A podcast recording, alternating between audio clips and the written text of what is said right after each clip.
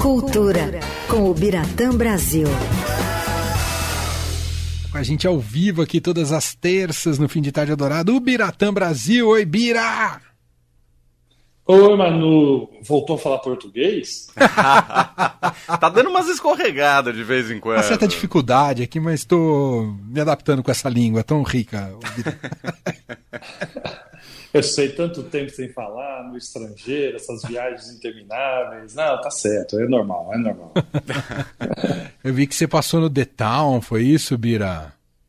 Menina, eu fui lá, eu, eu, eu, eu até pedi credenciamento tarde demais mas o pessoal do The Town me conhece de longa data, e eu falei, olha, gente, eu queria só assistir o musical que está lá em cartaz, que me interessa, né? Afinal, musical, né? Não estou pedindo nada demais e tal. E acabaram me credenciando, que eu achei muito legal. Então eu pude ir mais de uma vez no, no Town, mas eu fui exatamente para assistir o musical, que era legal, quatro sessões por dia, 40 minutos, 45 minutos. É muito rapidinho tal, mas, mas era bacana. Mas, menino, nunca tinha ido num festival desse tamanho, assim, nunca ido num Lola, é, enfim, esses, esses mega festivais que acontecem lá no autódromo. E é uma coisa de louco, né? Uma coisa de parque de diversões que não tem fim. é. E, é e muito tem, louco. E tem o desafio de conseguir, parece feira do AMB, né? O desafio de conseguir superar os obstáculos das ativações de marcas, não tem isso, Biratã? Muito, muito, é doido. E eu cheguei mais ou menos cedo, algo como duas, três da tarde, então estava bem vazio ainda. Ou seja, vazio não, mas estava muito acessível. A hora que deu seis horas, mais ou menos, começou a chegar uma multidão que eu fiquei impressionado. Eu fui no feriado no primeiro dia. É, era uma coisa assim de louco. Eu, eu, nunca vi tanta gente junta. Aí eu já comecei a ficar incomodado, fiquei mais um pouco e, e fui embora. E na hora de ir embora, eram 200 mil querendo entrar e só eu querendo sair, imagina. Né? Bira pegou o contrafluxo. Não tinha nem trem para ele. É, não, eles não sabiam nem indicar saída. Como assim, saída agora? É, gente, eu já fiz o que tinha que fazer, porque ah, eu sou velhinho, eu tô indo embora. Vem nessa sala que a gente vai fazer aqui uma enquete com o senhor. Achavam que, que, que ele tá embora? achavam que o Bira tava passando mal, né? Tava embora cedo e tal. Ou não gostou de nada e vai, vai embora, chega dessa palhaçada.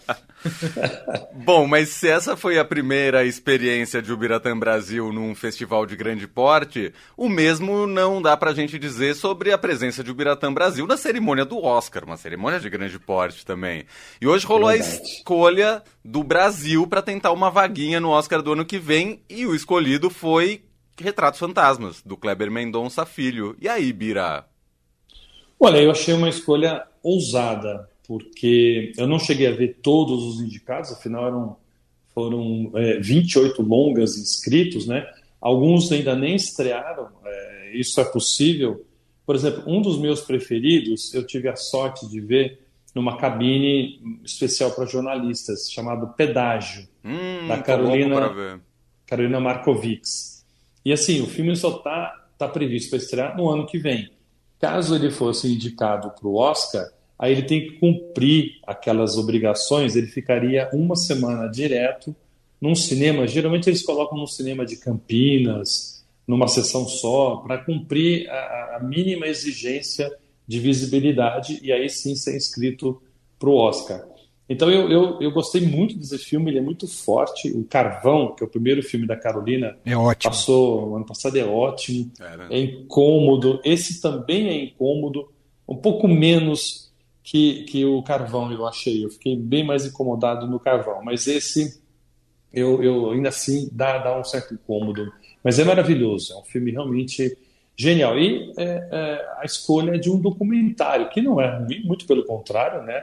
O, o Kleber Mendonça Filho só fez filme bom até agora, inclusive o primeiro dele, Som ao Redor, foi um, o escolhido do Brasil naquele ano de 2013 é, para representar o Brasil no Oscar não deu certo. Depois veio Aquares, depois veio Bacurau, que até ganhou o prêmio de júri em outros lugares. É, também nenhum deles foi escolhido. E agora, esse Retrato Fantasma. Vocês já viram? Ele está em cartaz aqui em São Paulo. Eu já vi, eu já vi. O Leandro viu ainda não. É muito interessante. O que você acha, Leandro? É uma coisa bem legal, é muito pessoal. É muito né? pessoal, é bem diferente do que eu esperava, eu acho, Bira. O, o, é basicamente dividido em três partes, né? Isso. Eu esperava que fosse ser 100% ali aquela segunda parte do meinho, que é contando realmente a história dos cinemas lá de Recife. Isso. Mas uh, tem outras duas partes que são interessantes, e aí eu saí meio Será que eu gostei? Mas eu gostei. É, o Leandro, vou te dizer, o, o Bira, ele não estava empolgadão com o filme quando eu falei com ele. Ele não achou ruim, mas... é porque foi essa decepção, eu é. acho, entendeu? É, tem isso. É, ele tem razão. A primeira parte é, é, é, o Kleber, é muito pessoal, especialmente essa parte é muito pessoal, que é ele voltando a um apartamento onde ele morou com a mãe, os irmãos, e onde foi reformado de uma maneira a ser uma um apartamento com cara de casa, até é, acho bem legal essa, essa observação, e recupera o que era antes por meio de filmes antigos. E tem, por isso são um pouco esses retratos fantasmas. A segunda parte é essa, aí amplia, sai de dentro de um prédio, vai para prédios maiores, vamos dizer assim, que são os cinemas que não existem mais, como acontece aqui, acontece em qualquer grande capital do Brasil e do mundo, né? Uhum. Aqueles cinemas enormes de mil lugares que foram fechados, ou continuam totalmente fechados e ali abandonados, ou viraram alguma outra coisa. E a terceira parte, que é mais absurda, que eu acho que não vale a pena contar, né? É, Leandro? bom deixar surpresa, eu acho. É uma surpresa, é uma ficção, assim, vamos dizer, o máximo que dá para dizer é uma ficção que o Kleber criou, que fica é muito divertido. Mas é um filme difícil de classificar. Ele é documentário, mas ao mesmo tempo ele é muito pessoal. E aí tem essa parte meio ficcional no, no final do, do, do, filme.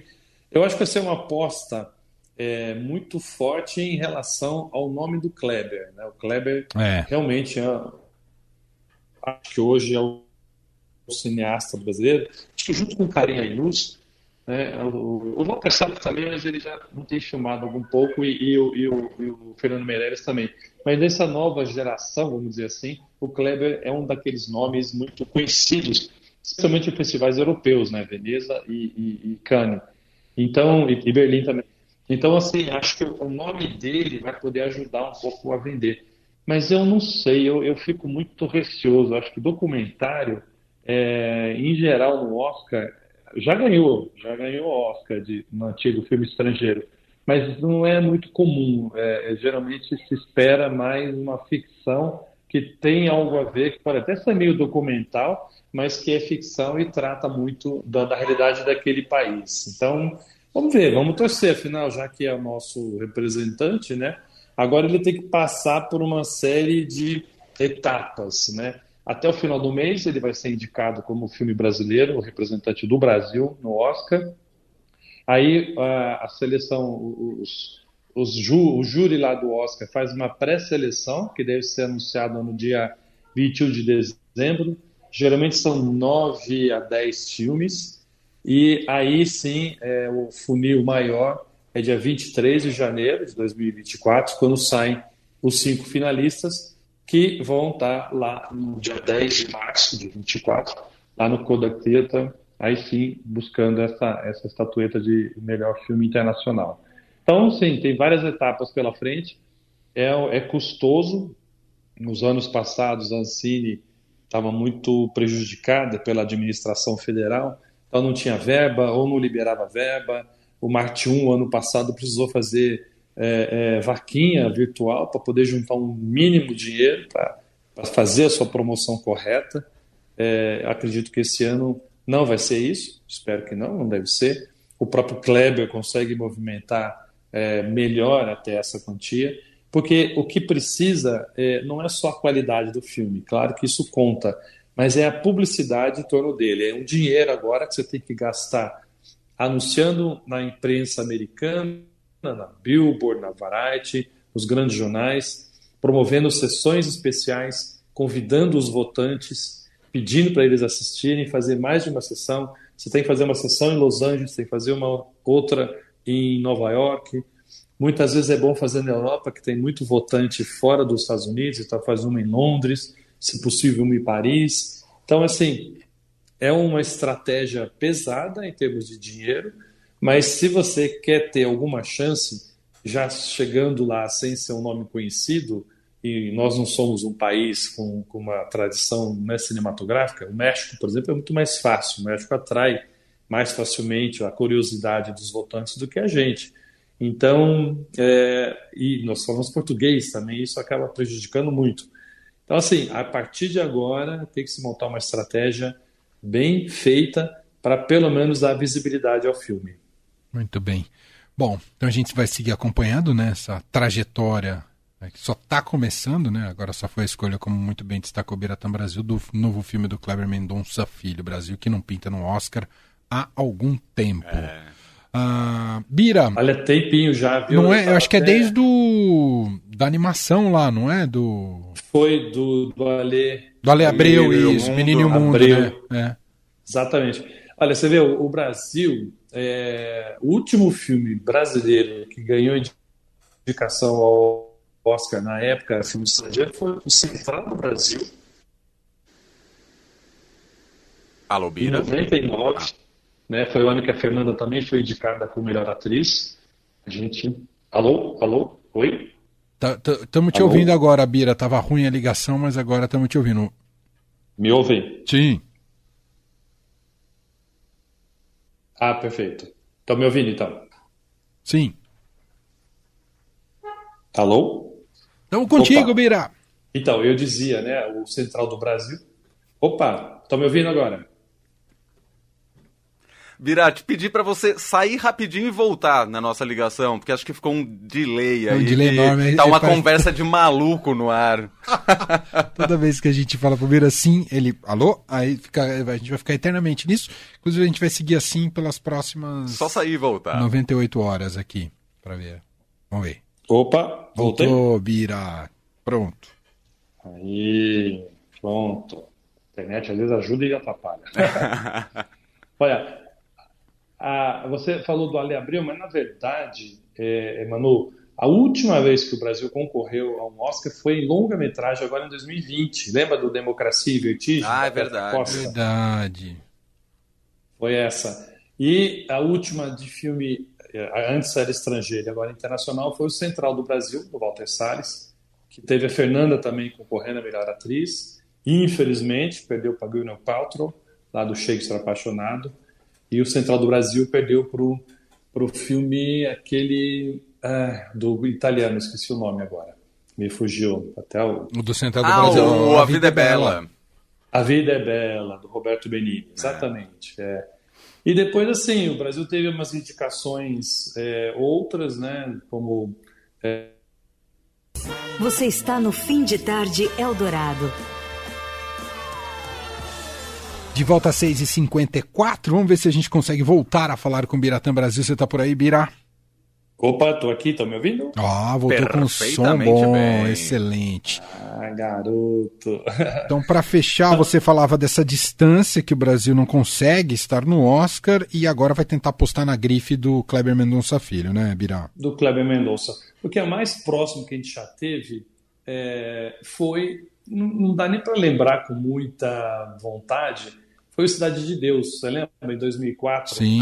teve indicação como melhor diretor, Fernando Meirelles, teve indicação do roteiro adaptado, Braulio Mantovani, é, fotografia, César Chalone, e edição, Daniel Rezende.